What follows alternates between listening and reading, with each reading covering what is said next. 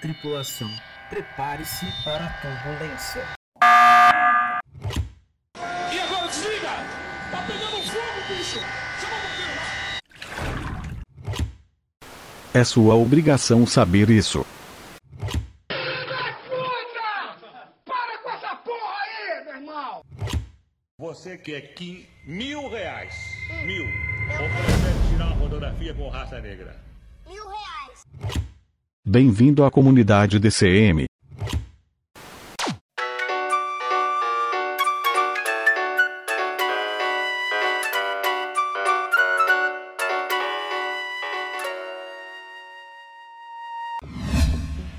Você está aterrissando na nave espacial com as conversas mais incríveis da galáxia. Antes do episódio começar, eu quero dar dois recados bem rapidinhos. O primeiro, você pode ajudar este projeto compartilhando os nossos episódios e também os conteúdos do Instagram.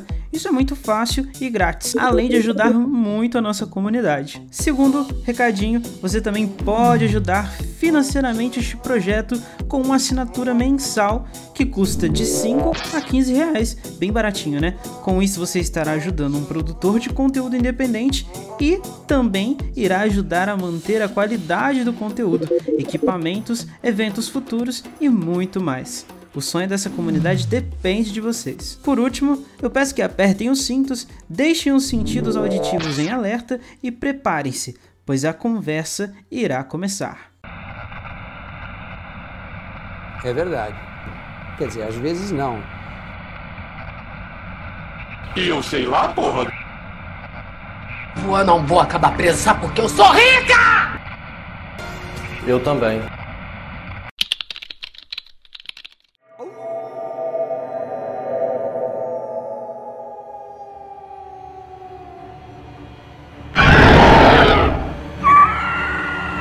O Desconfigurando Mentes acaba de ser tomado por forças sobrenaturais. O que será que irá acontecer com a gente? Nós precisamos da luz. Olá pessoal, mais um episódio do Desconfigurando Mentes. No episódio de hoje, não, pera aí, antes de qualquer coisa, sejam muito bem-vindos, né, ao Desconfigurando Mentes. No episódio de hoje, nós trouxemos a luz para a nossa escuridão, que veio lá de um outro podcast, o podcast Siga a Luz, o Thiago. E aí, Thiago, como é que você tá, cara? E aí, Bruno, tudo bem? Eu tô super feliz de estar aqui no Desconfigurando Mentes. Confesso para você que eu estava até um pouco nervoso mais cedo, mas eu tô muito satisfeito de estar aqui com você. Que isso, cara, sem nervosismo. Aqui a gente sempre, eu sempre falo que aqui é o lugar da gente trocar ideia, da gente chegar, de todo mundo que chega aqui chegar né, leve, livre, leve e solto. Ô Thiago, me conta mais sobre você. Fala o que, que você faz, conta pra galera o que, que você faz, da onde você é. Bem, a todos os ouvintes, eu sou o Thiago Lucarini, eu tenho um podcast chamado Siga a Luz. Nele eu trago contos de autoria minha e relatos das pessoas que passam por algum evento sobrenatural ou algum evento que não necessariamente seja sobrenatural, mas que não tem uma explicação muito óbvia. E fora disso, fora desse trabalho que eu comecei com um podcast, eu sou funcionário público da educação em Goiânia e eu trabalho em escola com crianças de 4 e 5 anos aqui na, na cidade de, de Goiânia. E a minha vida é basicamente essa: é escrever, mexer com podcast e trabalhar na escola. Hoje, por conta da pandemia, as escolas estão fechadas aqui e eu estou mais na parte administrativa do trabalho da escola. Cara, assim, antes de qualquer coisa, é, já me veio um. Eu já vou te questionar em relação a uma coisa. É, você usa a palavra trem às vezes lá nas suas redes sociais. E para mim o trem é do mineiro. Então como é que é esse negócio aí que você tá em Goiânia e tá falando trem aí nas redes sociais? Cara, eu acho que é costume da minha família mesmo de falar, até porque a gente não tem nenhum mineiro na família. A minha família por parte de vó é baiana ou goiana por parte de pai mesmo.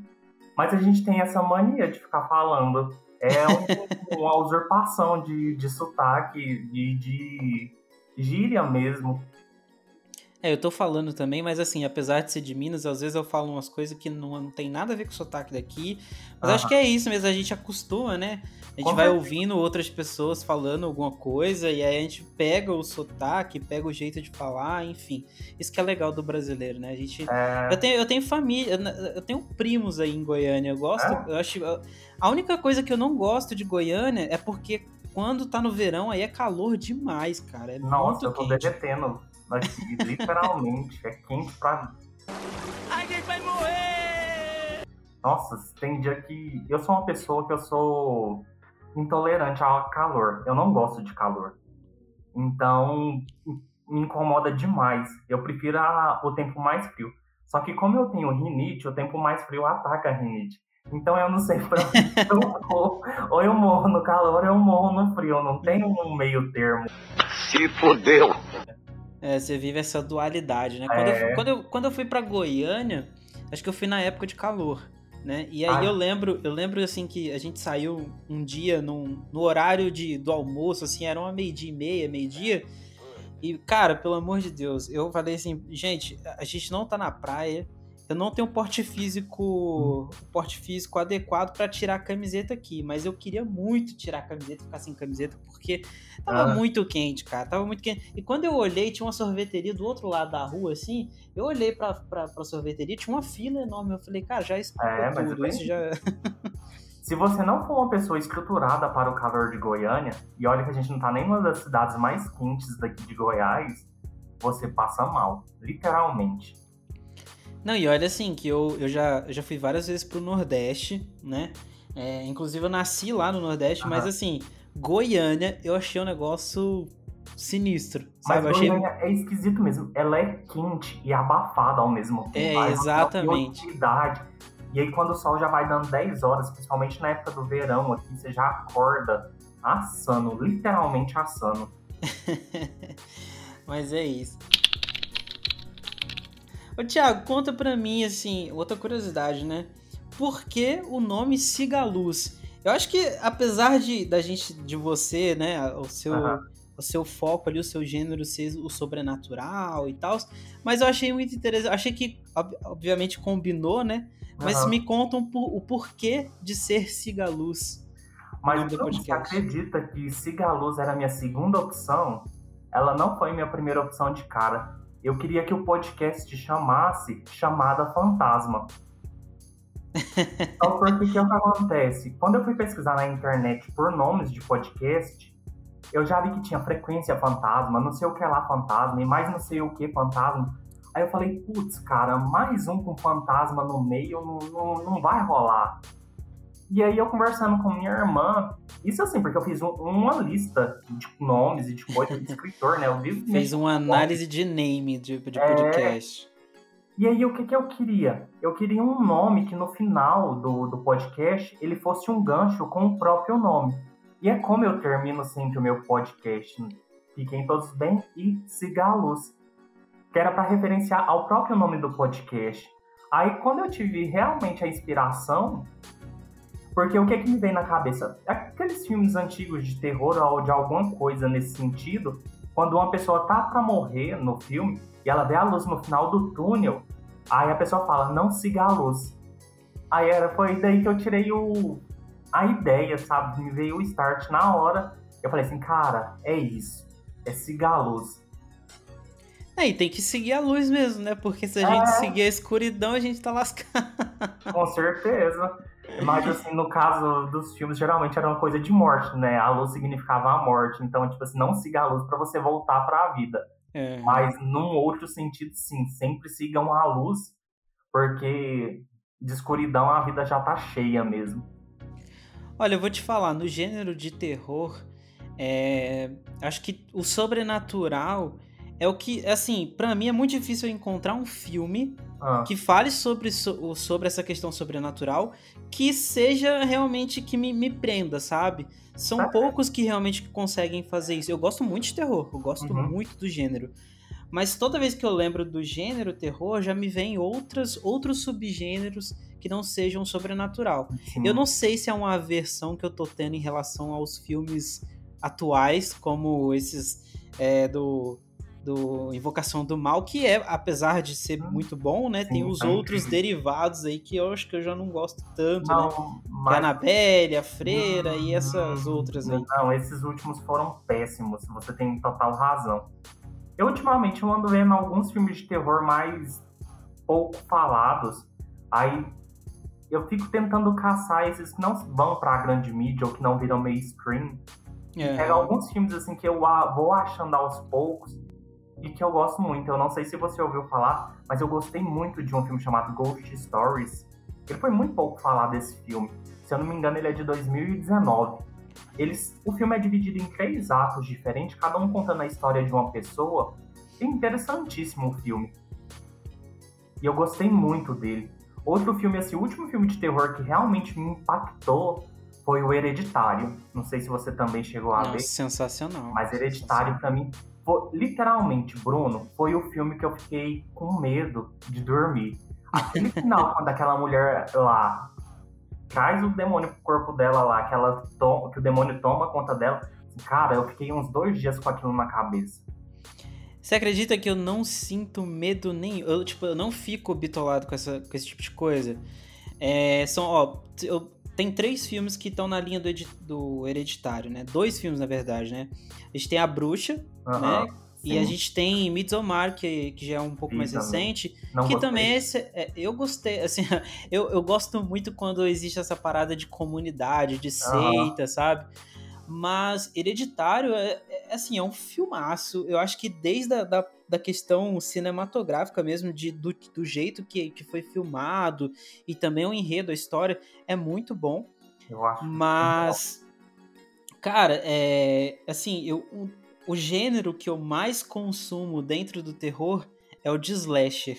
Sabe? Ah, é, de, uma de, de, galera. ass- de assassino perseguindo, é, o Massacre da Serra Elétrica, o Hostel e por aí vai, sabe? É o, é o estilo que, que eu mais gosto, assim. Eu gosto do slasher, mas ele não é um gênero que me pega muito. Eu sempre gosto de temática como casas assombradas. Pessoas assombradas em si é uma coisa que me fascina. E possessão.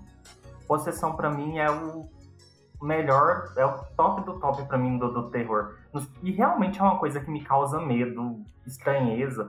Até porque tem algumas histórias lá no podcast relacionadas a isso que me fazem sentir um pouco mais medo. Mas é aquele medo, assim, que eu acho gostosinho, sabe? Assim, eu sou meio cagão na hora, mas eu gosto. Mas, ó, é tipo, é, eu vou te falar, eu tenho que ser sincero, né? Uhum. É, por exemplo, exorcista, exorcismo, já Uhum. é uma parada que mexe um pouco comigo. Uhum, Ó, pra você ver, você falou de barulho no podcast, já passou uma moto aí. É né? porque eu a pessoa mora no centro, num apartamento com quatro andares. Você imagina que o, que o negócio é, é tenso. Não, e você tá dando sorte, porque eu moro do lado da rua e meu quarto é virado pra rua. E até agora não passou nenhuma moto. E toda vez que eu tô gravando podcast, parece que os motoqueiros de daqui da cidade inteira passam na rua. Cê é louco, cachoeira! Tá vendo, gente? Valoriza o podcaster porque né, a vida não é fácil, não. Não, A gente quer não ter um estúdio, né? A gente tem que gravar em, em casa, no quarto, que não tem isolamento nenhum. Aí É, acontece é. esse tipo de coisa, mas tudo bem. Mas, cara, exorcismo é uma parada que eu tenho um pouco de, sabe, tenho, eu tenho um certo impasse em relação a isso. Até hoje tem um filme que eu quero muito ver, só que eu ainda não consegui. Ah. E eu não sei se foi por falta de coragem ou se foi por, sabe, é que é o exorcismo de Emily Rose, que sempre todo mundo fala. Ah, eu não gosto. Mas eu ainda não assisti. Mas, cara, eu tenho, eu tenho um pouco de. de é, o negócio do exorcismo é um negócio que me dá uma, uma travada, assim. Sim. Eu gosto muito da temática exorcista. Eu vi o Exorcista, o original, eu acho que em 97, 98. Eu devia ter 7 ou 8 anos. E eu não tive medo. Nem fudendo que eu assistia, cara. Eu não tive medo, sabe? Mas assim, vendo ele mais pra frente, eu fiquei com um pouco mais. Eu tive mais medo do Exorcista 2, que lançou bem mais pra frente. Mas o que que acontece?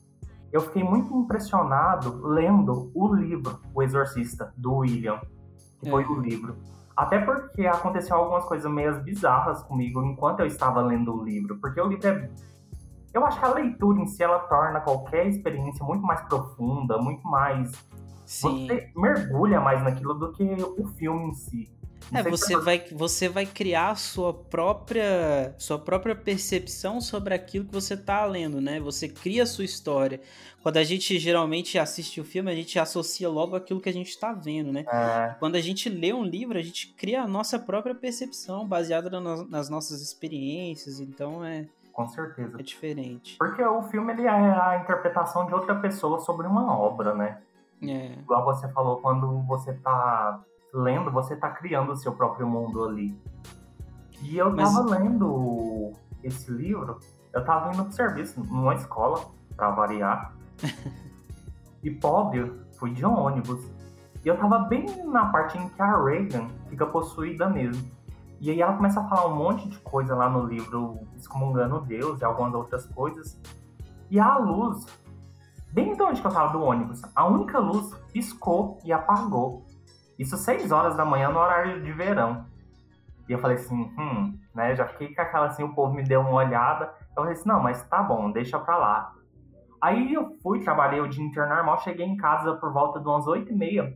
Eu não tinha saído daquela parte ainda, que era um capítulo quase inteiro. E eu começo a ler de novo. A lâmpada do meu quarto queima, cara. Eu falei, não, duas vezes no mesmo dia, uma vez é coincidência, duas vezes é. É pedir demais. E aí eu fiquei muito com essa coisa na cabeça, sabe? Mas eu acredito que realmente foi coincidência. É, assim, como você vive essa questão sobrenatural, né? Você produz conteúdo pra isso, você escreve sobre isso. É, Eu acho que isso faz muito mais parte de você do que pra mim, por exemplo. Quando eu era criança, cara, assim, eu morava num, eu morava em bairro, eu cresci em bairro, né? Então quando você cresce em bairro, as coisas são muito mais é, muito mais intensas, as pessoas criam várias histórias, enfim. aham. Na época de quaresma, eu lembro que era muito engraçado, porque. Engraçado e ao mesmo tempo assustador. Porque quando chegava a época de quaresma, a galera falava assim: ó, cuidado, é, a, a molecada tem que ficar na rua até X horas. Porque se passar dessa hora, né, aham. você você pode aparecer o lobisomem, pode aparecer não sei o que, pode aparecer Y, X e tal. E, cara, dava, dava a hora que essa galera falava, a gente corria pra dentro de casa com medo, tá ligado? Então é muito louco esse negócio. Quando a gente é criança, a gente cria essas coisas. Tipo, eu tinha muito medo de escuro. Morria Nossa, de medo. também. Eu saía em casa, assim, pra eu ir pegar água, porque a gente morava numa casa que tinha dois andares. Aí a gente tinha que sair é, do nosso quarto e ir lá pra baixo pra pegar água, né? É Então eu já saía, eu já saía correndo pra onde tava a luz, ligava, aí ia correndo pra onde tava o outro, o outro interruptor lá e tum, ligava de novo, tipo, é bizarro. sofrimento. Ex- Exato, exato. Parecia aquele filme.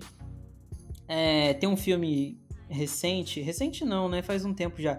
Que meio que tipo a pessoa acende a luz e o bicho some. A pessoa aí apaga a luz e o bicho aparece. Quando as É meio que assim. apagam. É, exato. Achei muito foda essa história. É, Não, e você falando assim de bairro e de região, eu até os meus 19 anos, eu morei em chácara, cara. Era só mato. Aí no final da chácara tinha uma mata, do lado de cima tinha uma mata, e para chegar na chácara você passava por uma baixada grande que tinha um córrego, que era mato, literalmente, de um lado e do outro. Então você pensa o que, que não saía disso. Não, eu não sei se hoje em dia eu não, não escuto mais falar, mas antigamente se falava muito sobre o chupa-cabra. Nossa, Tinha muita história com o chupa-cabra. muita, Ó o bicho vindo, moleque. Ó o bicho vindo, moleque.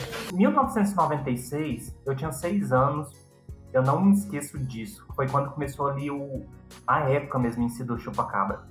E tinha um vizinho nosso que de frente à nossa casa era um pasto enorme até chegar nessa mata. Ele plantava milho. E se você já viu minimamente filme de terror, você sabe que milharal é quase É. um portal para o inferno. e cara, de vez em quando minha mãe me pedia pra mim ir no vizinho. E chácara, tipo assim, é uma distância de 500, 600 metros até um quilômetro de uma chácara na outra. Cara, dava 6 horas da tarde eu já começava a pedir, falar assim, Deus, por favor, que minha mãe não precise de nada de ninguém, que ela não me peça pra me chamar nada, porque eu tinha muito medo. Isso é uma coisa que eu nunca falei nem no meu podcast, mas eu, eu sou uma pessoa que eu tenho muito pesadelo, mas muito. Muita coisa do que eu crio vem dos meus pesadelos. E durante a minha vida, eu tive alguns pesadelos recorrentes. E eu sempre tive um pesadelo recorrente até meus 10, 12 anos, dentro de um milharal, que era esse milharal que meu vizinho plantava na época. Eu nunca cheguei nem a falar disso no, no meu podcast. Olha que louco. Oh. Eu sonhava e era direto. E eu tava passando pra ir na casa de um vizinho nosso. E quando eu ia passando pela rua, eu via uma boneca me chamando dentro do milharal. E eu não sei por que raios eu seguia essa boneca. E no meio desse milharal tinha um pentagrama, tinha um monte de vela nisso, um monte de sangue. E essa boneca Deus me prendia Eita porra. lá dentro desse, desse, desse círculo porque ela ia fazer um ritual. E, tipo assim, era um sonho que me repetia muito. E pô, eu acho que por tanto repetir na minha cabeça, eu era apavorado com essa ideia de ter que ir da minha casa na casa de um vizinho à noite. E isso só foi passar quando eu comecei a ficar mais adolescente. Caralho. Ó, assim, Bizarro, né? bizarro demais. Primeiro que é, é tipo assim, é o típico comportamento de, de, de pessoas num filme de terror, né? Alguma É. coisa chama, a pessoa vai lá e, e vai atrás, por mais que ela saiba que ela não deveria ir atrás. Aquela, a decisão idiota que você entende. Por quê? Sim. Cara, eu sempre falo assim, quando eu tô assistindo filme de terror, é, eu sempre assisto é, já preparado pra passar raiva. Porque É. eu sei que a pessoa vai tomar o- o- o- as atitudes mais absurdas possíveis. Mas assim, já virou clichê, a gente entende. E também eu entendo que o ser humano, às vezes, ele toma essas ações, né? Idiotas, é, é normal do ser humano. Agora você- do medo. Com certeza. Você me contando dessa questão do- dos pesadelos, né? Eu lembro da minha infância também que eu tinha um pesadelo recorrente. Esse, esse era o mais recorrente, o que eu lembro agora nesse momento. Que era, cara, é, tava acontecendo uma invasão. Uma invasão, não sei, alienígena, sei lá que diabo que era. E aí começavam a descer vários soldados de dentro dessas naves. E aí, mano, tinha um- uns bichos que eram uns bichos de massinha. Olha que viagem. Que Os louco. bichos de massinha que ficavam correndo atrás da gente. E aquela corrida daqueles bichos me dava um desespero danado, assim, sabe? Me dava uma agonia. E sempre eu acordava no impulso, assim, da coisa, assim, quando o bicho tava Sim. correndo atrás de mim, eu acordava que nem doido, assim, suando, frio. Mas eu acho que naquela época era porque eu consumia. esse- Tem um filme chamado Tropas Estelares, até o- não sei se você conhece o Ismael que tava. O Ismael participou do, do, do podcast aqui. E a gente tava batendo papo, a gente chegou a falar do, do Tropas Estelares, que era um Ah. filme daquela época que eu assisti muito. E, e era muito engraçado porque fazia um pouco alusão a ele, né? E, cara, era, é bizarro, assim, a gente tem pesadelos que... Por exemplo, eu, eu morria de medo do Chuck. Eu morria de medo do Chuck. Assim, eu- cara, eu cagava de medo. Eu assistia outras coisas, mas o Chuck eu não tinha Eu coragem. também tinha, principalmente o 3, pra mim, que era o pior. Não, eu nem, eu, tanto, ó, eu nem sei de número, de um, de dois, de três, porque eu, eu juro, eu não tinha coragem de ver sequer um, do, um filme que fosse do Chuck. Não, eu tinha medo também. Muito. E você falou do Ismael, assim, eu conheço o Ismael. Ele me ajudou demais também no, no começo do podcast. Ele é super de boa, Cara, muita gente boa. Inclusive, abraço, Ismael. Né? Ismael participou aí do, do, do episódio que ante- antecedeu esse. Não, mentira, foi o antes. Antes, antes do, do último, né? O penúltimo Sim. episódio aí. Que, e, cara, Ismael é um cara muito legal, muito, é. muito bom de trocar ideia. E assim, ô Thiago, vamos voltando aqui a, a questão do, do sobrenatural e aí do podcast do Cigaluz. Eu tenho que te falar, cara, que quando, Ah. eu, tava, quando eu tava lá escutando o seu, o seu podcast, é, eu, eu, assim, eu tenho que ser sincero que me lembrou um pouco de linha direta. Sério? Eu- porque assim, eu vou te falar, Aham. é, na época que eu assisti a primeira vez o Linha Direta, primeiro que eu morria de medo de assistir aquele negócio. Não. Morria de medo. Eu, Eu eu literalmente cagava de medo. Eu assisti uma vez e tive trauma depois disso. E na época, se eu não me engano, era o Marcelo Rezende que, que era o apresentador do, do Linha Direta. E aí, quando eu comecei a escutar o teu podcast, eu falei, caralho, lembra muito Linha Direta Marcelo Rezende. Lembra muito. E aí comecei até a ter aversão ao teu podcast. Falei, caralho, tá, tô ouvindo o trem aqui, ele tá falando as paradas e tá. Nossa, tá me dando. gatilho. Exato. Eu não sei se alguém, alguém já te falou esse tipo de coisa ou é a primeira vez que você tá ouvindo isso. Não, tem um outro rapaz que ele é de outro podcast, que é o Rafael, que ele é do Zumbi Careca. E ele foi, teve a brilhante ideia de dormir escutando um podcast. Ele teve um pesadelo e ele falou para mim, fala assim, cara, eu não escuto mais o seu podcast. E eu tenho amigos meus, assim, amigos diretos que não escutam porque têm medo, sabe? E eu entendo super também, sabe, cara? Eu sei que não é um gênero para todo mundo, não é todo mundo que gosta. Tem gente muito sensível à temática sobrenatural e que se impressiona fácil principalmente dentro dos meus contos, meus contos são muito cruéis. Muitos deles, assim, tem alguns que, cara, eu já escrevi conto que eu fico, que eu me pergunto por que que eu fiz isso, sabe, escrevendo. Mas realmente precisa. E dentro do podcast mesmo, tem alguns contos eles são facilmente impressionáveis, tanto pela crueldade do que acontece no conto, uma vez que eu gosto muito de misturar o horror social então eu tenho alguns contos que se você for pegar, eles são panos para problemas da sociedade em si. Isso vai, por exemplo, em Branquelo, que eu vou, discutir sobre o racismo, em Mil Facas, que eu vou falar sobre a, o feminicídio. Então, assim, e são temas que eu abordo de forma bem contundente mesmo, sabe? Eu não, eu não maqueio o conto ou a história de onde eu tiro para falar assim, nossa, isso pode impressionar alguém. Tanto que geralmente quando um conto é muito pesado, eu já deixo um aviso no começo, eu falo para a pessoa, eu não importo de forma alguma que a pessoa deixe o episódio e volte num que ela se sinta mais confortável, porque eu sei que o que eu faço não é tão fácil de ser digerido. E tem alguns contos dessa temática, principalmente desse horror mais social, eles são bastante pesados se você for colocar. Eu acho Mil Facas mesmo, ou o conto sobre feminicídio, que ele é inspirado, pois ele é inspirado em duas pessoas que eu conheço de verdade, sabe? E o sobrenatural no conto em si, ele vai chegar praticamente nos últimos quatro, cinco parágrafos do, do conto. E toda a história pregressa é sobre violência doméstica, saca? Então, assim, eu entendo quem não escuta o podcast.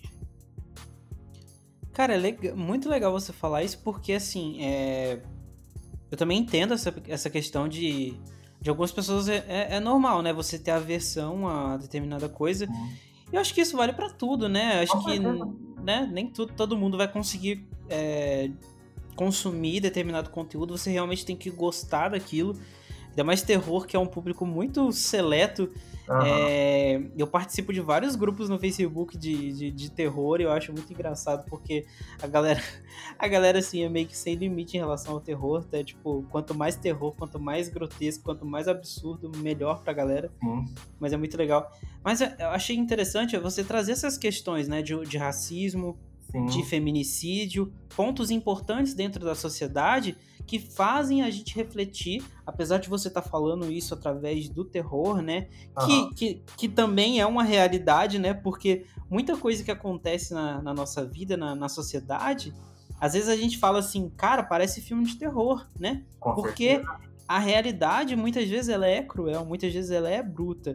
Então as pessoas têm um pouco de, de receio em ter, em ter contato com a própria realidade, né? Às vezes as pessoas elas preferem ficar é, se submetendo à, à, à pseudo-realidade do mundo do que viver a realidade de fato que, que acontecem coisas como as que você relata, né? Óbvio que uhum. o que você relata muitas vezes é, são ficções, mas que são coisas muito próximas da nossa realidade também, né? Sim. E assim, eu quando eu comecei o podcast, cara, eu não tinha intenção nenhuma de, de chegar até onde eu cheguei em tão pouco tempo. De verdade. Eu comecei lá no episódio Linhas, que é um episódio bem, assim, mal editado, digamos. E, assim, ele já fala um pouco sobre a questão da mulher e do, do local de trabalho dela, em como ela pode ser subjugada para menos. Isso é uma marca que eu sempre quis trazer no meu podcast porque eu acho diferente, é um diferencial mesmo. Você falou que, por exemplo, nos grupos que as pessoas gostam de terror por terror, e eu nunca gostei muito dessa ideia do terror pelo terror simplesmente. Eu gosto de alguma coisa que te faça pensar mais ou menos dentro dessa lógica. Uhum. Pois é uma coisa que eu sempre pensei. Pode ser viagem da minha cabeça, pode ser viagem da minha cabeça, o que eu vou falar agora. Mas, principalmente na sociedade brasileira, eu acho que se discute muito pouco o gênero terror e o medo como ferramenta de controle da sociedade em que a gente vive. Uhum. A gente se nega a olhar para o terror, porque tipo assim, é uma coisa que me causa medo, é uma coisa que me apavora e é uma coisa que, que me causa repulsa. Mas ao mesmo tempo, a gente vive num sistema opressor, ele gira na base do medo. Olha o Brasil que a gente está hoje, que é gerado pela base do medo. É. E a gente não discute o medo como uma ferramenta de controle. Se fala muito pouco disso. E é onde eu tento pegar um pouco nos meus contos, usando esse horror social, que muita gente não gosta justamente por se parecer demais com, com a realidade. E que nem eu te falei, eu tenho um conto que o sobrenatural ele vai aparecer no último parágrafo, no, no, a cada três ou quatro, nos últimos três, quatro parágrafos. Então, assim, eu vou trazendo uma discussão muito mais, mais social. Uhum. Cara, é muito foda isso, assim, porque. Primeiro, essa questão que você falou sobre a gente viver na base do medo, né? Porque é o que realmente acontece. Por exemplo, quando a gente fala de política, as pessoas elas têm um pouco de aversão à política justamente porque é algo que influencia na vida delas por mais que elas saibam disso, que, que é algo que impacta na vida delas, é algo que também, entre aspas, é, é chato e, e, e causa medo, porque tem vários impactos dentro da sociedade e as pessoas acabam não querendo entrar dentro desse universo, né? E aí a gente pode fazer essa analogia com o terror. As pessoas não querem consumir o terror porque muitas vezes é algo que vai ser um pouco impactante, vai impactar, vai trazer um pouco de, de realidade, né? Eu, assim, eu gosto de, de consumir né, o terror gratuito, né? Como você falou que não, uhum. não, curte muito, do terror pelo terror. Às vezes eu acho que, que, que é interessante essa, essa questão, sabe? Tipo, só pra gente é, ter essa... É, preencher o nosso tempo, preencher a nossa lacuna como um entretenimento. Para mim é válido, mas eu entendo também as pessoas que querem consumir algo que vá causar reflexão nelas. Eu também gosto disso, óbvio. Uhum. Mas é, eu entendo que muitas vezes o terror ele vai mais para a linha do entretenimento do que para essa questão social. Porém, né, a gente vê aí alguns filmes como, por exemplo, Corra, do ah, Jordan Peele, né, que fala sobre racismo. Sim. Então aborda questões como racismo. Tem o Us também, do próprio uhum. diretor, que também é muito bom, que fala sobre essas questões. Então, assim, a gente também caminha nesse sentido dentro do terror. E quando a gente vê histórias como essas, as, as histórias do Jordan Peele, a gente vê um pouco de, de, de, de repulsa de algumas pessoas porque elas estão acostumadas a viver nessa questão do entretenimento. O entretenimento agrada a elas, mas a realidade pontos que falam sobre justamente coisas que acontecem dentro da sociedade incomodam elas. Então elas não vão conseguir consumir aquilo.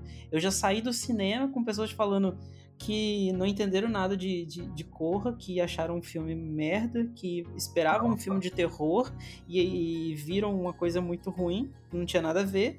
Mas acho que é tudo, tudo normal, cara. Acontece isso, né? Na sociedade ela é muito quebrada. E eu acho que concordo totalmente com você. A gente tem um pouco de aversão ao medo. E até pela questão. O horror, ele usa muito da sua percepção de mundo, né? Ele é muito subjetivo nesse, nesse sentido. Então, provavelmente, essas pessoas que você citou não convivem diretamente com racismo, por exemplo. Que vai ser uma visão totalmente distorcida para a realidade dela, voltada para a realidade dela. E uma pessoa que já convive mais com racismo vai entender o filme bem melhor nesse sentido indo mais ou menos também nessa temática, só que não de filmes, mas de série. Eu não lembro se foi o ano passado ou no ano retrasado. São duas séries assim que eu sou apaixonado, que para mim marcou muito, que foi antes de eu começar o podcast, bem antes, que foi a Lovecraft Country e The Handmaid's Tale. Cara, pra mim são duas séries de terror social, assim, sabe? Acho incrível.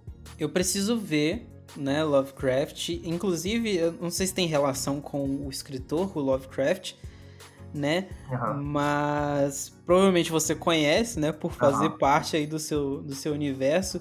Mas eu nunca li uma obra dele, tenho muita vontade de ler, porque sempre. Eu assisti um filme. É... Putz, eu não lembro o nome, cara, do, do filme que é baseado numa obra dele. Mas o filme eu gostei pra caramba.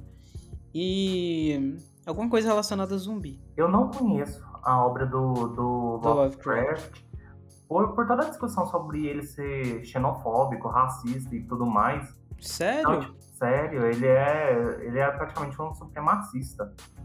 E aí a série Lovecraft Country, ela distorce a obra dele totalmente para outro lado, usando ela para falar justamente sobre racismo e de como que o racismo atua na sociedade. Então, tipo assim, o Lovecraft, por toda o- a história dele, que mostra, tipo assim, a obra do horror cósmico, que é o que ele usava, é interessantíssimo, mas ele como pessoa era um cuzão, sabe? Falar excelente. Então tá aí, gente. Ó, você que conhece, que não conhece o Lovecraft, agora tá sabendo pelo Thiago que ele é um cuzão. É, então, tipo assim, tem umas falas dele bem pesadas, sabe? Então, você fica meio que assim, fala, cara, não dá, não dá. Então, tipo assim, eu acho que a obra é válida enquanto, enquanto obra, mas a pessoa em si, não, né? Ó, tem um, tem um, escritor aí que eu já, aí já não sei essa questão pessoal, porque eu, pro, eu pouco procuro sobre isso. O Lovecraft, porque eu não conheço mesmo. Uhum. Mas o Stephen King é um cara que eu admiro pra caralho dentro Também. do gênero terror, porque as, as histórias que eu mais gosto dentro do gênero foram desenvolvidas por ele, inclusive quando você tá Ah. falando sobre o milharal, hoje eu tenho hoje eu, eu posso falar com assim, com total certeza que eu jamais, jamais em hipótese alguma entraria na porra do milharal. De jeito nenhum. Ainda primeiro, mais ter a por- porteira na, pra abrir o milharal. Cara, tem um filme, um filme aí baseado num conto dele que chama Campo do Meio.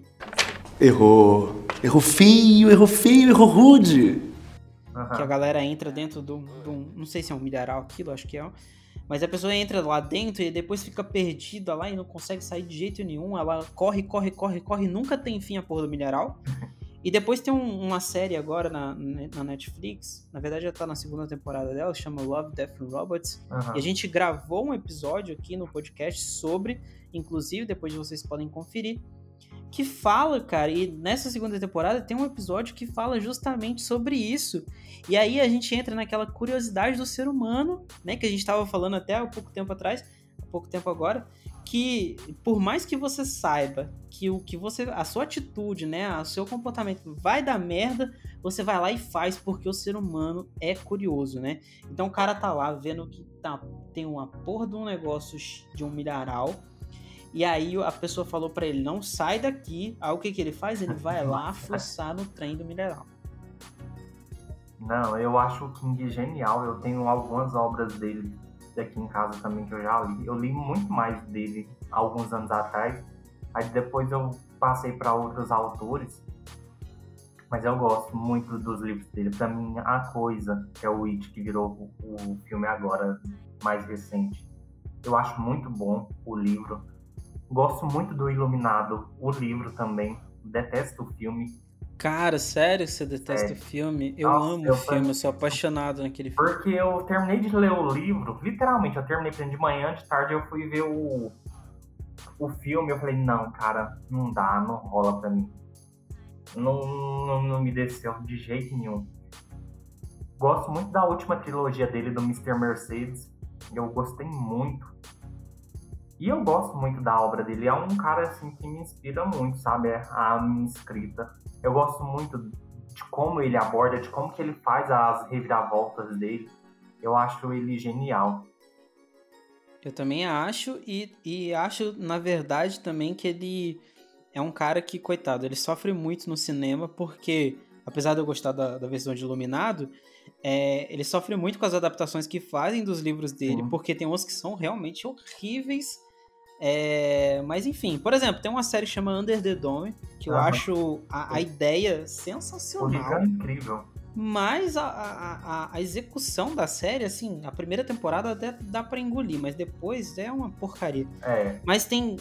Ó, por exemplo, eu gosto muito de It, cara. Eu sou, pra mim é uma história espetacular. É espetacular. É. Eu, principalmente quando a gente tá falando da questão cinematográfica, eu gosto da versão da telenovela que fizeram lá antigamente, em 1980, alguma coisa assim. é bem antigo. E também gosto de um filme dele que chama Stand By Me, né? Uhum. Que é Conte, Conta Comigo. Aham. Tem uma, não uma- vi. Nossa, é muito bom também. E, e, e, assim, é, ele é um escritor, com certeza, que é referência pra todo mundo dentro do, dentro do gênero aí de terror, né? Aham. E, e como, como você mesmo diz, se o Lovecraft é cuzão, né? Procurem é, conhecer mais um pouco sobre a obra de Stephen King, que é um cara sensacional. Teve uma série dele do ano passado, lançada pela HBO, que foi a The Outsider. É incrível, cara. Incrível. Olha, não conheço. Tem um agora atualmente também que chama They, They Stand, eu acho. Não Porém, vi é, tá num canal chama Stars Play. É, é muito. É, e também a nota do IMDB é fraca, então a gente É, já fica um pouco de receio.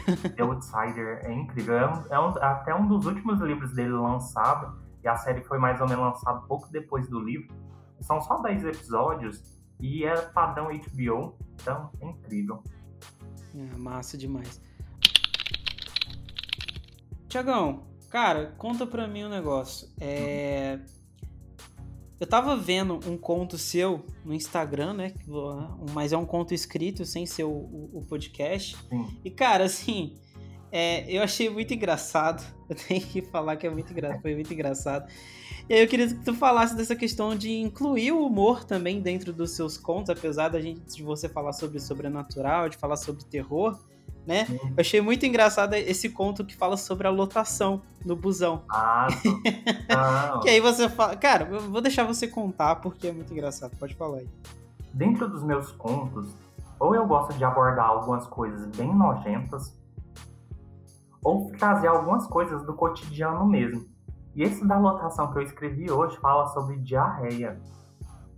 Então eu tava com isso na cabeça muito, sabe? Sobre alguém tá dentro de um ônibus ou de um metrô e bater aquela vontade de ir no banheiro por alguma força desconhecida, que é- a diarreia é sempre uma força sobrenatural, e você não ter escapatória. Mas eu vou te falar o porquê que eu escrevi esse conto. Na semana passada eu fiz uma extração de siso. E eu sou uma pessoa muito, muito sensível a antibiótico. Eu sou alérgico à penicilina, então eu já não posso tomar ele porque me dá um desarranjo descomunal. e eu tenho que tomar espectros de antibiótico que não são da penicilina. E mesmo assim me dá ruim. E ontem eu fui pro serviço meio que me torcendo, sabe? Dentro do ônibus que eu fui, que eu fui trabalhar. Porque, tipo assim, eu já tomei o antibiótico, já acabei há muito tempo, mas os efeitos perduram. E se tem uma coisa, cara, que me causa pavor, é diarreia. É a única coisa que, te assim, me faz faltar serviço, se eu tiver com uma daquelas braba, é diarreia. Eu não saio por ninguém, pra ninguém. Eu não saio de casa se eu tiver com diarreia. Eu acho que eu não sou a única pessoa no mundo que, que passa por isso. Porque, cara, eu morro de medo de uma hora, igual tava lá no, no Instagram, das comportas se abrirem e eu não dentro da minha casa. E não é impossível. Muito bom, cara.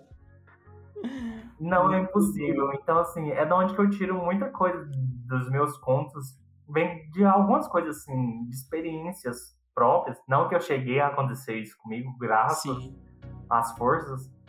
Mas eu gosto muito de abordar. Tanto é que outros contos meus, eles estão ali num limbo entre ficção e realidade, saca? Então, assim, eu trago muita experiência minha também pra dentro dos contos. E, assim, essa parte meio cômica de algumas coisas. Eu tenho um que uma vez uma menina me falou, é um textinho também pequenininho, um microconto, ele chama Ana do Balão. Que a menina falou assim, cara, esse conto seu eu ri. Eu não, eu não fiquei com medo dele. Eu falei assim, cara, de boa, é sua percepção, tá legal. E esse conto é de uma menina mimada que ela morreu num acidente de carro no dia do aniversário dela. E aí, pessoas andando de madrugada de carro nas rodovias e estradas do Brasil, dessa menininha andando na rua com um balão. E aí, do nada, essa menina aparece dentro do carro. E aí ela pergunta: hoje é o seu aniversário, se eu não me engano? E aí você tem duas respostas para se livrar dela. E a menina achou isso de alguma forma engraçado. Eu, só que, tipo assim, eu me divirto quando as pessoas também acham graça. No podcast mesmo, nossa, tem às vezes que acontece algumas coisas assim tão inusitadas sobre relatos das pessoas. E mesmo nos contos, que eu gosto muito. Eu tenho muito essa questão do humor um pouco meio negro, sabe? Meio é. ácido demais. Eu sou bastante idiota, na verdade. A galera então, te envia bastante, bastante relatos assim sobre eles, assim coisas que aconteceram. Eles querem falar para você, olha, Thiago, aconteceu isso quando em determinado tempo X, assim assado. Acontece. Eu ainda, não sei se é porque meu podcast é muito novo, ou se é porque não gostam de mim mesmo, que também é uma possibilidade. mas eu ainda recebo poucos contos. Mas os contos que eu recebi e eu gosto demais de muitos deles. Inclusive, tem uns engraçados. Nem teve um que eu recebi de um rapaz. Eu intitulei o relato de bucho de linguiça. Cara, mas o relato... Excelente. É incrível. Ele me mandou esse relato. Eu tava na academia de manhã. Porque eu trabalho na parte da tarde, de manhã eu vou pra academia cedinho. Cara, eu tive que parar o que eu tava fazendo porque eu não aguentava de, de tanto rir. Resumindo, a história é muito, muito, muito. Um pastor foi fazer um exorcismo, olha, voltando no, no exorcismo, e aí eles tinham acabado, eles estavam no meio de um churrasco e a mulher lá ficou endemoniada. E aí o pastor manda o demônio sair da mulher, obviamente, e nisso a endemoniada vira pro pastor e fala mais ou menos assim, eu não lembro da frase, da frase completa, mas ela fala assim: e você com esse seu bucho de linguiça? Tipo assim, quem é você com esse seu bucho de linguiça para me expulsar, sabe? E eu, cara, eu, eu, morri de rir disso, eu não sei porquê. Mas assim, o nome, o nome, o nome já, já, já. O nome do negócio, bucho de linguiça, já faz a gente dar risada, cara. Não, é, é, é sensacional. Eu acho que nem eu, se fosse escrever uma coisa dessa, sairia tão bem, sabe? Assim, do deboche do demônio. Eu gostei demais. E é, é, é engraçado também quando a gente fala sobre o, o, o, demônio, assim, é porque ele sempre aparece. Ele, é, o demônio, geralmente, nos filmes, em coisas, em contos e histórias, ele geralmente é caricato, né? Então, uhum. você sempre tem uma, a mesma personalidade de demônio. Mas tem um filme, por exemplo, que é com. Cara, com aquele ator que faz a múmia, antigão. Ah, o Brandon Fraser. Brandon Fraser, exato que, cara, eu esqueci o nome do filme, mas é sensacional. Tudo que ele pede pro, pro, pro, pro demônio, né, que ele tá personificado uhum. numa mulher, tudo que ele pede pro demônio, ele, ele realiza, né, os pedidos, uhum. só que ele realiza tudo ao contrário. Ah, ele fala assim, ele é endiabrado, ele fala assim, eu quero ficar, eu quero ficar rico, aí o cara transforma, o diabo transforma ele num traficante colombiano. é sensacional, cara. É muito bom mesmo. É muito bom. Engraçado, eu já mesmo antes do podcast, por mais que eu estude, eu já fui uma pessoa mais religiosa na minha vida de igreja. Hoje eu já não já derrubei muito essa questão dele. Cara, isso que eu ia perguntar para você. Então já vou aproveitar que você tocou nesse ponto, eu vou perguntar para você. Né, se você tem uma religião, qual é a tua religião, qual que é o teu pensamento sobre religião? Cara, vamos lá. É, é quase um livro que eu vou te falar também. Eu fui criado dentro de igreja evangélica, mas eu discordo muito do posicionamento da igreja evangélica em muita coisa.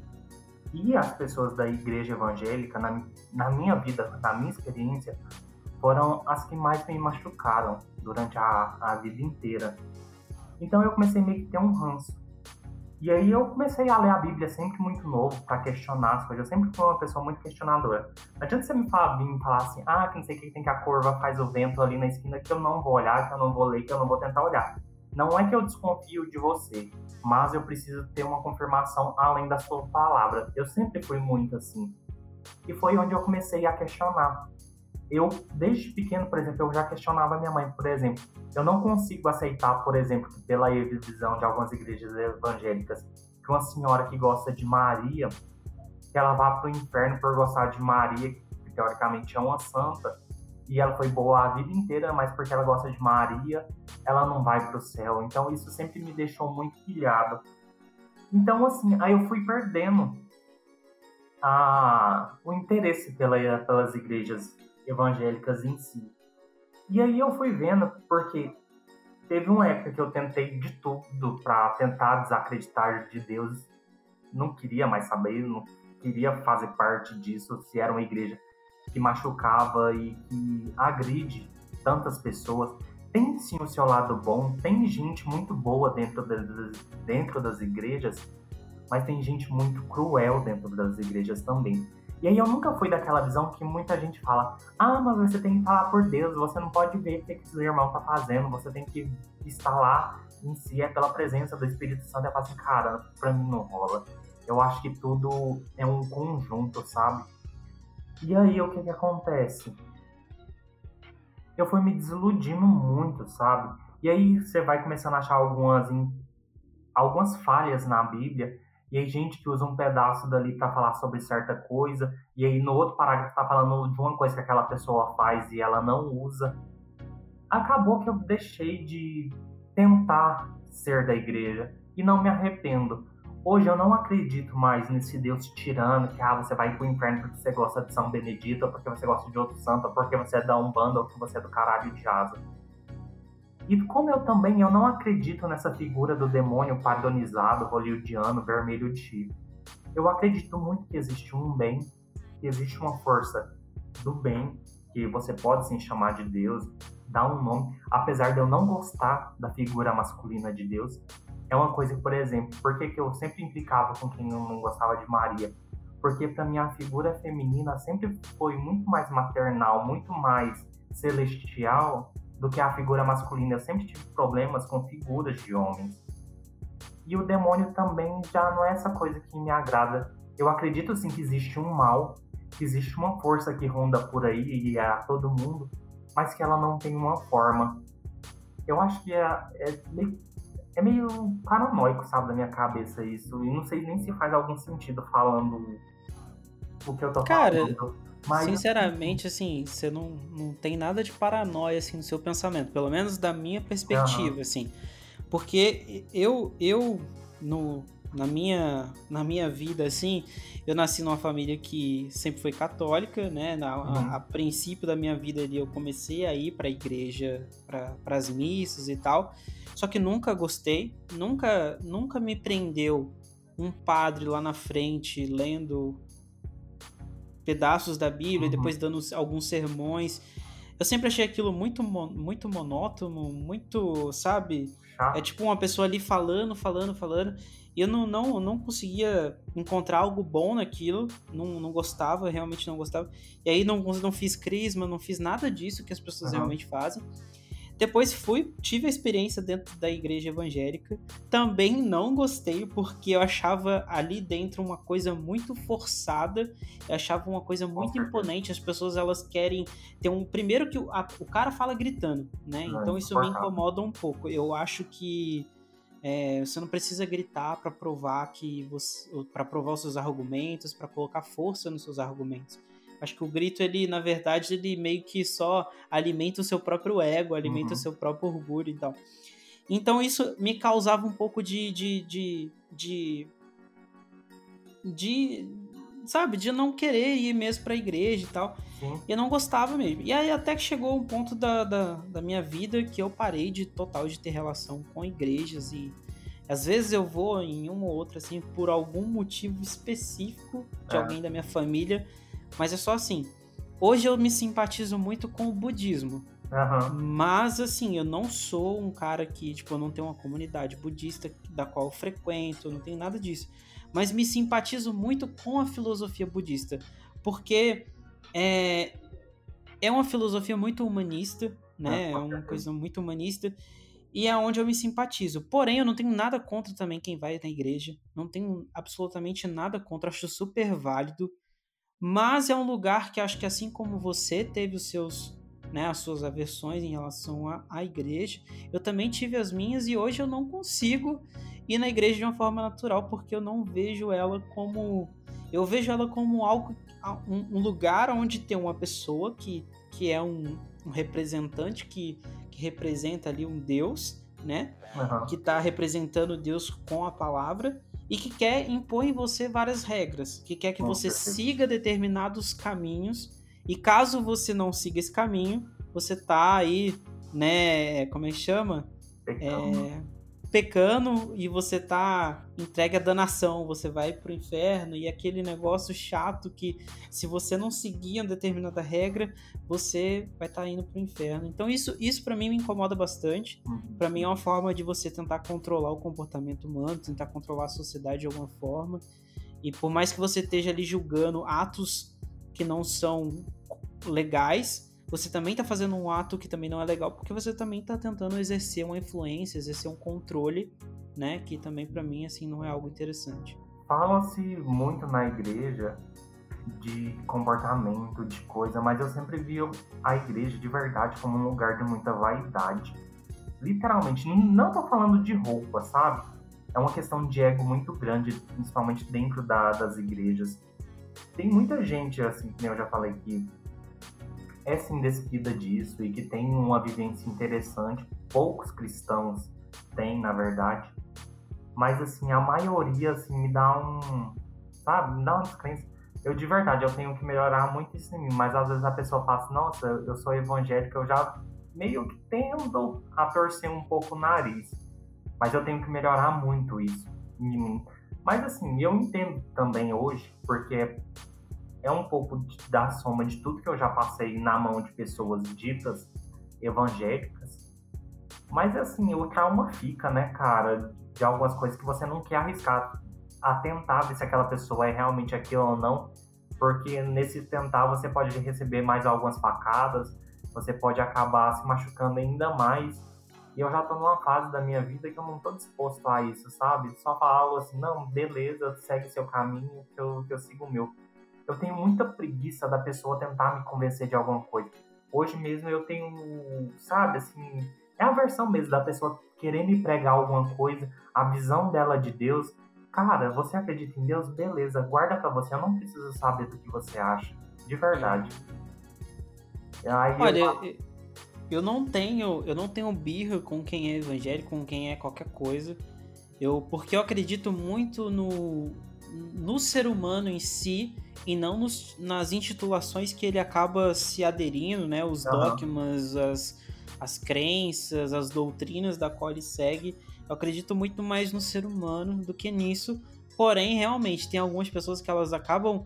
É aquele negócio da, de, de você idolatrar demais, né? Acaba É. virando uma questão de, de você idolatrar, aquela questão. A pessoa. A, a, a pessoa fica doutrinada a ponto de, de aí a gente acontecer coisas como a intolerância religiosa, né? com certeza. Porque a pessoa, ela toma aquilo como uma verdade absoluta, e aí outra pessoa que tem uma opinião diferente dela, né, uma visão, uma crença diferente a dela, ela acaba repelindo, ela acaba agredindo, ela acaba sendo agressiva. É, a- o que a gente vê também na, na política e o que a gente Uhum. vê é, é a mesma coisa, né? A pessoa ela toma alguma coisa como verdade e ela perde o senso crítico, né? Porque quando você quando você segue uma, uma linha de raciocínio e não consegue avaliar outras, outros caminhos, você está tomando aquilo como uma verdade absoluta. E verdades absolutas, elas te tornam uma pessoa alienada, né? Geralmente você se torna um alienado. Você, quando você faz parte, quando você é, é doutrinado a- ao catolicismo e não reconhece outras religiões como, como, né, tipo, Como pô, a né? Umbanda, a, a- o Evangelho, enfim. Pô, são religiões também, ah, fazem parte da mesma crença, são o mesmo Deus, é o mesmo Deus, é a mesma força maior que as pessoas acreditam.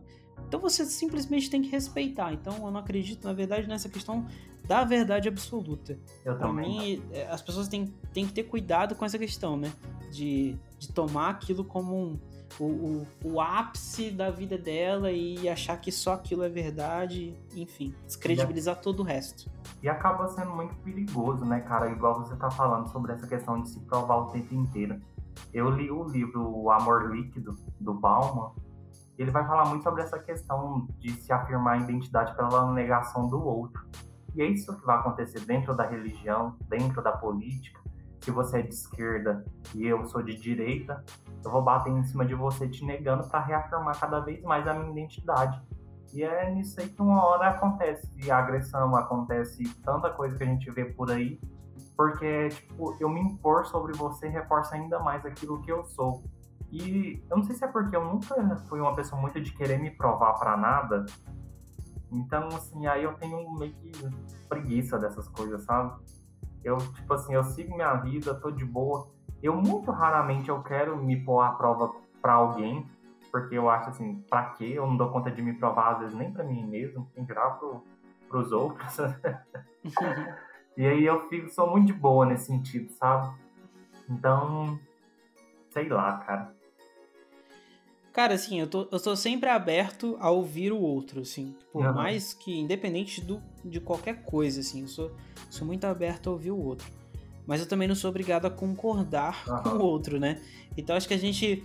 Acho que uma, uma das coisas que o podcast, né? Você, assim, eu, eu, eu entendo que você faz o, né, os seus contos, geralmente eu acho que você não tem convidados dentro do seu podcast, não. né? Mas, assim, uma das coisas que eu aprendi né, dentro do, desse, desse universo da podosfera é ouvir o outro, né, escutar, ter, ter empatia, adquirir a empatia, da gente ouvir a outra pessoa de fato, entender o, a, a dor dela, a história dela, e a partir disso a gente começar a ter um diálogo responsivo, um diálogo assertivo com essas outras pessoas. Porque às vezes a gente tem os nossos pensamentos, tem as nossas, as nossas crenças, a gente acaba limitando isso, né? E não querendo ouvir o outro, não querendo entender a outra pessoa, isso acaba limitando a gente em vários aspectos. Mas eu acho que esse, esse exercício, apesar de você não ter convidados lá, mas acho que eu acredito que quando você está editando ali o seu podcast, você está você tá ouvindo você de novo para poder ter certeza que, que aquilo que você falou está sendo coerente, está sendo da, do, com o melhor, da melhor forma possível, está tendo qualidade. Então isso é um exercício também da gente poder né, ouvir é, nós mesmos, até para a gente começar a, a, é, a, a a se acostumar com a nossa própria voz, porque eu não sei você, mas no começo, quando eu tava começando a produzir o podcast, eu falava, caralho, minha voz é muito chata, velho, pelo amor de Deus. Não, eu até mas hoje. problema. mas hoje em dia, assim, eu falo, mano, foda-se, porque ah. as pessoas que estão ouvindo, que estão consumindo até hoje, provavelmente, ou elas gostam, ou elas são. Ou elas me odeiam, ou elas me odeiam, ou exatamente, ou elas são masoquistas e gostam de ser torturadas pela minha voz. Mas essa é uma questão, é uma coisa que eu venho aprendendo muito, não só na questão de ouvir, porque vai parecer contraditório agora o, o que eu vou falar. Eu tenho uma facilidade muito grande de ouvir a, as pessoas e conversar. Até que eu tenho uma coisa, cara, eu não sei o que, que eu tenho. Eu chego num lugar assim, às vezes eu sento, do nada, eu tô caladinho, as pessoas chegam e começam a desabafar a vida não sei porquê, não sei se é eu tenho cara de pai ou do que, o que que é, sabe? Não é difícil eu estar num lugar e eu, tipo assim, eu nunca vi aquela pessoa e a pessoa começar a contar a vida inteira. E a questão do podcast, cara, me ajudou demais, principalmente com contos.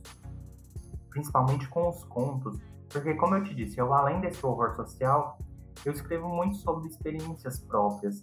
Então, eu sempre fui uma pessoa muito insegura eu sempre fui uma pessoa muito problemática. Eu assumo, sabe, o que, que eu sou. E assim, foi necessário para mim desconstruir até muitas coisas sobre família, sobre mim mesmo, sobre sexualidade, sobre um monte de coisa. Isso num prazo de que, seis meses que o podcast vai fazer. Então, assim, me escutar foi importante que nem você falou, no começo eu tinha uma versão pavorosa da minha voz, porque eu nunca me achei minha voz uma voz de homem. Eu nunca me escutei como tendo, tipo assim, a voz que eu queria. Eu nunca fui uma pessoa que tive o corpo que eu queria. E por mais que eu tenha alcançado em algum ponto o corpo que eu queria, ele não me trouxe a, a afirmação de identidade que eu queria. Então, assim, e o podcast tendo a aceitação de outras pessoas, outras pessoas gostando, isso meio que foi me validando enquanto pessoa. Eu, por mais que eu goste de escutar as pessoas, dificilmente eu falava de mim. E hoje eu já comecei muito mais a falar, as pessoas hoje em dia me conhecem um pouco mais, tanto pelo podcast, tanto na minha vida pessoal. Hoje eu tenho mais facilidade em argumentar com as pessoas. Hoje eu tenho muito mais a questão do tino sobre quem eu sou. Isso é louco, porque eu fui aprender. Isso é meio louco, porque eu fui aprender isso com 30 anos de idade. E foi uma coisa que o podcast me, me ensinou, sabe? Então, assim, eu sou muito grato ao Cigalos de verdade. Tem um conto que ele ainda não foi ao ar, mas que ele vai vir. Ele é um dos contos mais pessoais mesmo. Como eu disse, ele tá naquele limbo entre realidade e ficção, mas ele vai falar sobre muita dessa minha insegurança, muito sobre a minha percepção que eu tenho sobre mim mesmo, que ela é bastante cruel e muitas vezes, mas isso é um reflexo de como eu fui moldado a vida inteira para me enxergar. Ele se chama o outro. Ele, assim, um resumo básico da história, ele é um cara que ele é inseguro, que o pai a vida inteira diminuiu ele, comparando ele com outras pessoas. Isso é uma realidade minha. Meu pai, quando eu era pequena, ele virava para mim e falava assim: Nossa, por que você não parece como fulano? Nossa, por que você não é pegador igual fulano? Nossa, por que você não tem o corpo do fulano? Nossa, por que você não é como seu irmão? E isso, querendo ou não, você escutando isso por muito tempo, uhum. isso fragmenta a sua identidade. Você não sabe quem que você é. Então, toda a vida eu tive correndo atrás de um padrão de alguma coisa para agradar outras pessoas. Nossa, parece que eu pesei muito no, no clima agora, mas continua. Não, cara, você tá, cara, pode falar. Você tá, tá aqui, você tá aberto a falar o que você quiser. E aí, nesse conto, o cara, ele sempre quis ser outra pessoa. E o pai dele tá num estágio terminal de câncer, morrendo. E ele chega depois de um dia de, de trabalho e ele começa a sentir dor pelo corpo dele inteiro. E, e aí ele vai pra cama com aquela dor, com aquela dor e começa a sair outro eu de dentro dele, o eu perfeito que ele sempre imaginou. Só que depois que esse eu perfeito dele sai, ele olha, reconhece tudo aquilo que ele queria ser, mas ele reconhece que aquilo não é humano e aquele outro mata ele. E o, e o pedaço final do conto é bem.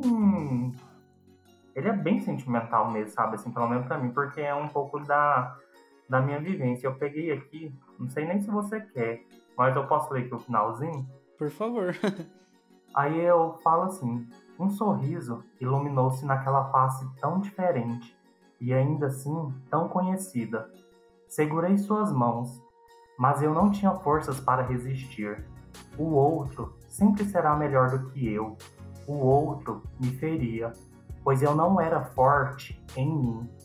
Eu engasgava em minha insignificância e com um aperto, como a de uma prensa, o outro quebrou o meu pescoço. Enquanto eu perdia a consciência, eu escutava os estranhos sons que meu corpo inútil emitia. Era sua despedida final. Eu nunca pensei em dar cabo da minha própria vida. Entretanto, acho que sempre estive pronto para desistir de mim facilmente. O outro era um Deus diabólico ao meu lado, esperando eu, enfim, deixar o inferno da carne para assumir o meu lugar. É estranho pensar que, de certa forma, eu me matei. E assim encerra o conto, saca? Caralho. E é um conto assim que eu tra tô trabalhando nele já há um, um tempinho, sabe? Mas fala muito sobre essa perspectiva minha, sabe, da, da visão de toda a vida, como, como eu me enxerguei durante a, a vida inteira, e que o podcast vem me ajudando a desconstruir, sabe? Como eu te falei, eu sou uma pessoa bastante problemática em muitos assuntos, e isso tem me ajudado muito, sabe? A literalmente desconstruir, como eu falei lá, do, do Bauman mais para trás, a gente acaba que a gente constrói a nossa imagem pelo que o outro enxerga da gente. Isso é cruel, logicamente, mas mesmo assim não deixa de ser realidade.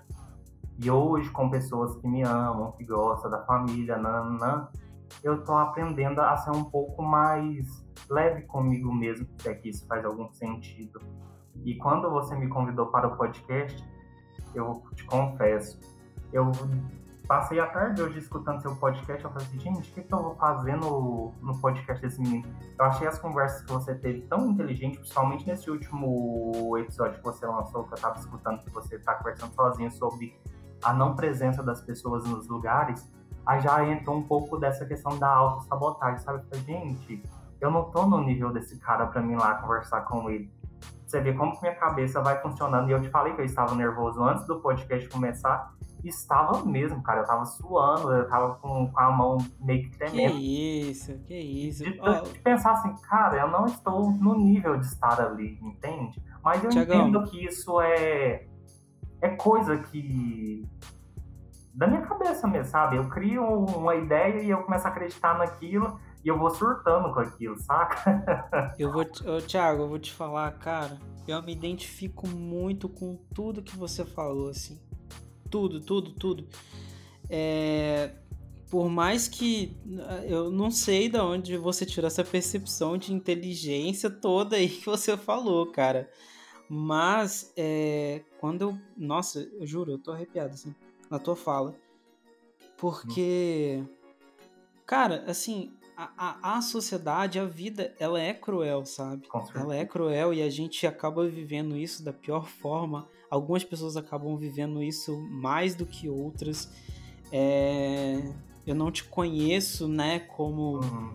poderia conhecer, mas pelo que você me conta, pelo que você me, me fala, né, nesse exato momento, poxa, eu, eu eu me coloco no seu lugar, eu já me, me, me, me vem identificações de coisas que eu também vivi durante a minha vida, que não cabe a mim também contar aqui, porque seria um, ia demorar um pouco mais.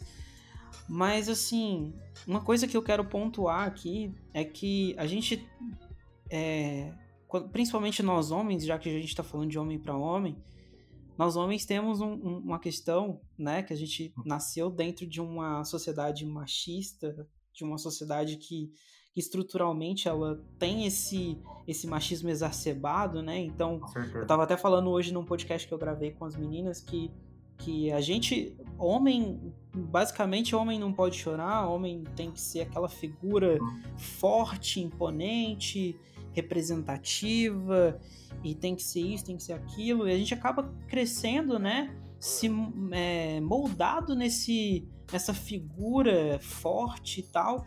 E quando a gente não atende essa expectativa, a gente acaba sendo. É... A gente acaba sendo estereotipado como coisas né, de várias coisas e, e que por mais que não sejam ofensas, a sociedade entende como ofensa e a gente acaba é, é, é, é colocando isso na nossa mente como se realmente fosse uma ofensa e a gente acaba virando uma confusão, vira tudo tudo maluquice, tudo, tudo uma doideira. E, e, cara, assim, sensacional. Eu, eu, tipo, vou ficar esperando esse conto seu. Eu quero muito ouvir agora, depois de você me deu pra gente esse spoiler, né? É. Mas assim, pessoal, é, vejam lá o Siga Luz. É, eu fiquei. Cara, eu fiquei, assim, literalmente arrepiado aqui com essa, com essa história que você me contou. Mas eu acho que o, o mais legal de tudo isso, do podcast, o, o Thiago, que eu sempre falo aqui, a gente ter essa oportunidade de se conectar com outras pessoas. Com certeza. Então, quando eu tô. Eu, eu, o fato de eu estar falando aqui com você, né, me deixa muito feliz porque eu estou tendo a oportunidade de me conectar com uma pessoa que está muito longe de mim e que jamais eu teria a oportunidade de estar conversando nesse exato momento se eu não tivesse criado esse projeto e se você também não tivesse criado esse projeto. Então, né, essa, essa, essas ações, essa nossa atitude, ela nos uniu né, e nos, colo nos colocou aqui nessa convergência, nessa união, nessa conexão. Então, assim, antes de qualquer coisa, gratidão por estar aqui conversando comigo, né, por estar me dando essa oportunidade de me ouvir e também por, por, né, por eu poder estar te, te ouvindo também e conhecendo um pouco da sua história.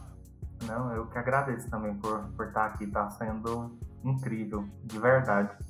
Conversar, falar um pouco sobre mim, sobre os projetos e um pouco da vida.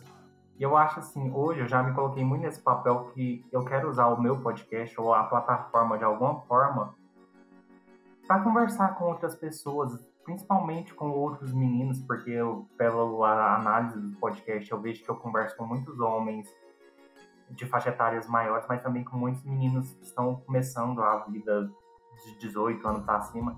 Então, eu queria ter escutado algumas coisas quando eu era mais novo, sabe? Às vezes teria me dado uma outra perspectiva. Então, eu faço de alguma forma aquilo que eu queria que tivessem feito por mim. E eu acho isso muito bom, de verdade. Nossa, muito, muito foda, muito foda isso. A gente fazer a gente fazer por outras pessoas o que não fizeram pra gente em algum momento, né? Que a gente Com sentiu certeza. falta e é uma oportunidade que a gente tá tendo agora, nesse exato momento, de fazer o que não fizeram pela gente. E eu já fazia um pouco isso, porque como eu te disse lá no começo, eu trabalho com crianças, cara. É, exato. E eu vejo muito, assim, às vezes, tipo assim, um comportamento ou alguma coisa. Então, assim, é uma fase ali que eu já posso corrigir algumas coisas de comportamento de outras crianças junto com, com o pai ou com, com o responsável pelaquela criança e falar assim, gente, não é assim.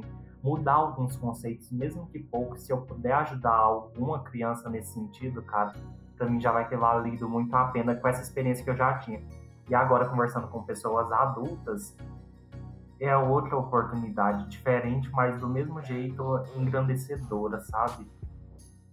É, com certeza. Você tem aí uma responsabilidade social que você acaba usando aí também para poder mudar a vida de outras pessoas, principalmente dos pequenos, né, que vão é. ser aí o futuro da nossa sociedade.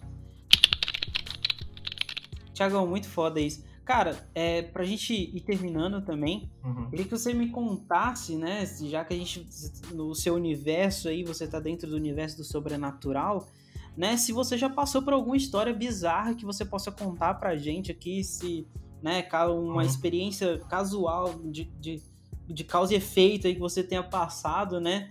E que você possa compartilhar com a gente aí. Olha, Bruno, pra, para seus ouvintes, que provavelmente não escutaram meu podcast, mas eu tenho uma história que ela é cabulosa envolvendo justamente o universo Invocação do Mal.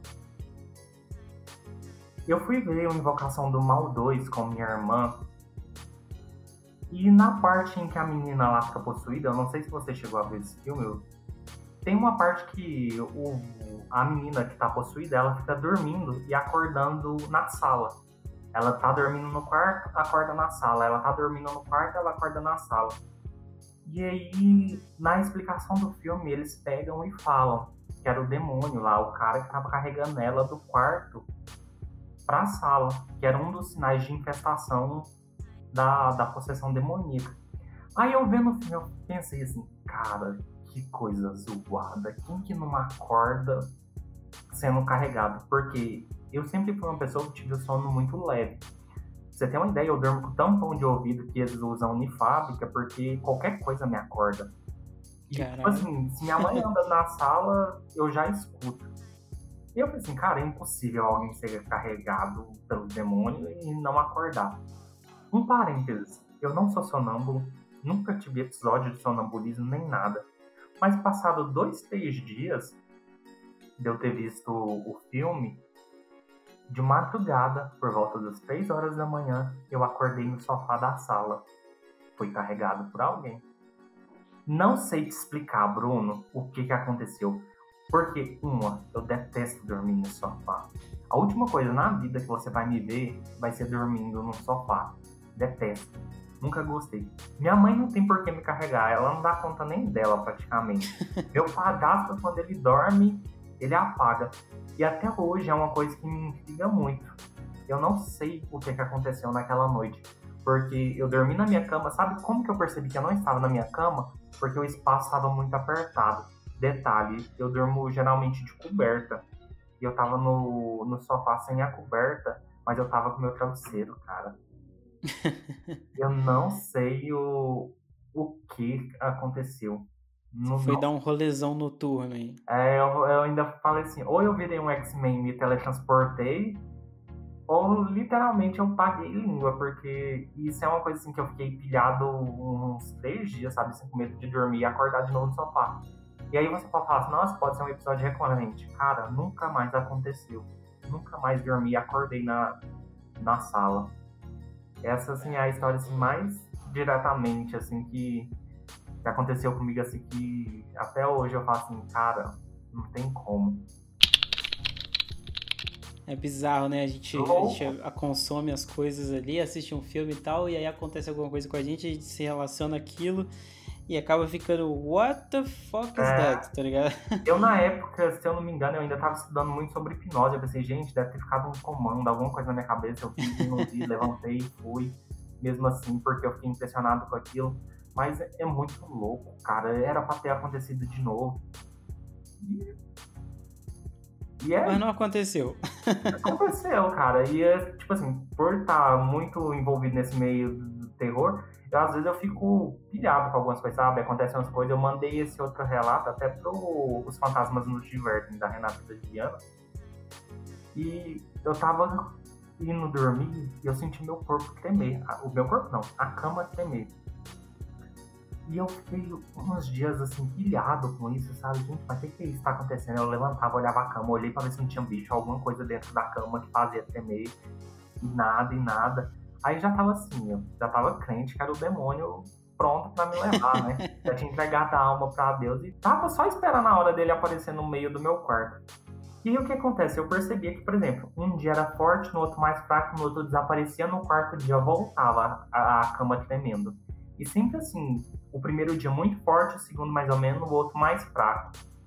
E eu fiquei um mês com isso, sabe? Toda vez que eu ia dormir, eu já pensava assim: oh meu Deus, por favor, que a cama não trema, por favor, que a cama não trema, eu não quero isso, o diabo tá puxando meu pé, o diabo tá querendo me levar. Eu prometo que eu não vou mais fazer graça, eu prometo que não vou fazer mais piada, tipo assim, arregão mesmo, né? Tipo assim, fica falando, falando, mas na hora do vamos ver, que é a ajuda de Deus. Mas o que, que acontece, é cara? Foi, isso foi em maio do ano passado, ó, um ano. Maio aqui em Goiás costuma ser frio, mais frio por conta do, do outono. E aí um dia tava frio pra caramba, e eu tinha, tava só com uma cobertinha fina, eu falei assim, cara, já é, tá de noite, de noite já é a hora mesmo que o demônio quer te pegar normalmente, eu não vou dar uma chance pro diabo me atentar. Aí eu me encolhi em posição fetal e coloquei a mão entre as pernas ali pra ficar bem quentinho. Aí no que eu coloquei a mão entre as pernas, eu senti a musculatura da minha perna toda tremendo. Aí o que acontece? Naquele começo de mês eu tinha mudado minha carga da academia. De, eu tava em 160, eu coloquei 200. Pra minha musculatura que não tava acostumada com aquele peso e tremia. E os tremores não era da cama, era eu tremendo fazendo a cama tremer. Só que eu não percebia. Ou seja, eu fui entreguei a alma para Deus, culpei o capeta em vão e era só eu tremendo. Era só o era só o não costume com o novo peso da academia. Não, que idiotice, pensa. Aí pra você ver, o tanto que eu já tava pilhado com a questão de sugestão de sobrenatural e achando que era uma coisa totalmente do além, e nesse caso não era. Do, do sofá eu ainda não sei o que que foi. Mas da cama eu descobri, quase um mês depois. Que isso, cara. Olha, eu vou te falar assim, com, com espírito, acho que eu nunca tive nenhuma experiência mas ainda bem, né? Graças a Deus. É. Mas assim, eu tive uma experiência, cara, porque é, foi muito engraçado, na verdade. A gente foi acampar e a gente foi acampar num lugar bem alto. E aí, tipo assim, a gente não esperava encontrar ninguém lá naquele lugar, né? Porque era um lugar alto, um lugar bem distante e tal. Quando a gente chegou, né, tinha um cara um cara sozinho, aleatório, é. do nada lá, com um facão na mão. Nossa. A gente falou assim, já não. Aí o slasher pronto. É, né? E eu que sou louco, o louco do slasher, eu falei assim, cara, não, não tá legal a gente acampar aqui não. Tem um maluco de facão que tá aí andando aí pro lado. Aí, tipo assim, uma menina, a menina que foi com a gente, ela conhecia o cara, só que ela foi cumprimentar o cara, falou o nome do cara errado. Não. Eu falei, mano, fodeu. Deu, vai, vai dar ruim. E aí, assim, a gente trocou ideia com ele, tava tudo certo, pá. A gente ficou lá, a gente fez uma fogueira, passou um, um, tempo, um tempo ali, ele ficou conversando com a gente, do nada, ele sumiu da noite. Sumiu. Sumiu, né? E a gente foi dormir na barraca. A gente tá lá dormindo e tal. E aí, cara, quando do meio da noite comecei a ouvir um, um barulho assim, ó, zum. Zum. E eu dormindo com a cabeça, tipo assim, você dorme com a, a cabeça na ponta da barraca, você fala assim, ó, Daqui a pouco esse maluco passa, uhum. pega o facão e corta a cabeça da gente aqui, taca na, na, nossa cabeça, né? E eu não consegui dormir a noite inteira porque o, o eu fiquei com esse negócio de que o cara tava andando, zanzando pela, pelo, ao redor da barraca para dar uma facãozada na cabeça da gente. E, cara, assim, o pior, o auge de tudo, do nada. Eu tô lá dormindo e o meu amigo Lucas, né, ele tava dormindo do meu lado. Do nada, ele levanta. Ele tava a, gente tava, a gente tava deitado, do nada, assim, eu não conseguia dormir. Ele levanta, né? Uhum. Entorta o pescoço, assim. Ah, vira o pescoço pro lado. Eu falei, pronto, exorcista, né? Pronto. Ele vira o pescoço pro lado e dá um gritinho assim, ah, é meu pescoço. Eu falei, meu Deus Nossa, do céu, cara. me protege porque a coisa tá feia. Um, um passando facão no, no chão, o outro virando o pescoço igual exorcista, eu tô ferrado. Tá fudido. Só faltou de correr. o ZT chegar. Exato, e aí levar a barraca embora. É, abduzido, levando pra luzinha. Abduzido, exato. Cara, assim, bizarro. Mano, Thiago, sensacional a nossa conversa, cara. Muito, muito assim, muito foda bater esse papo contigo, conhecer um pouco da tua história, conhecer um pouco da história do Cigaluz, né? Obrigado aqui por você ter topado participar aqui, navegar com a gente, né? Entrar aqui na nossa nave do Desconfigurando Mentes, participar dessa conversa, desse diálogo, como eu disse, as trocas, as conexões que a gente faz aqui sempre é, ajudam outras pessoas ou ajudam a nós mesmos que estamos aqui conversando, né, a nos a, a, crescer, a, a, melhorar de alguma forma e aprender alguma coisa um sobre o outro. Então, muito obrigado por ter participado aqui com a gente. Bruno, eu gostaria muito de te agradecer mesmo pelo convite. Como eu te disse, esse é o primeiro podcast com o qual eu estou falando, ou seja, é a minha primeira entrevista, digamos, para outro podcast. E foi incrível, cara, de verdade. Eu adorei estar aqui no Desconfiguramentos. E foi sensacional. Gostei muito. Muito obrigado pelo convite. E estou aí para mais entrevistas se vier, para mais conversa, ou para a gente rir mais, ou passar mais medo conversando sobre história de terror. Acho que vai ser ótimo.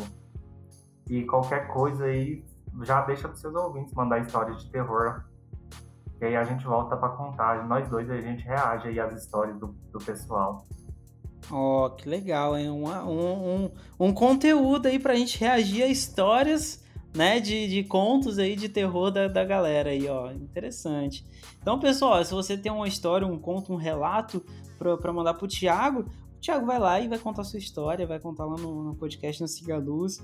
E, cara, com certeza vai, pode rolar de você voltar aqui pra gente falar sobre outras coisas, né? Porque, obviamente, que apesar de você falar sobre terror, tenho certeza que você tem outras vivências, outras uhum. experiências, pode falar sobre outros assuntos, né?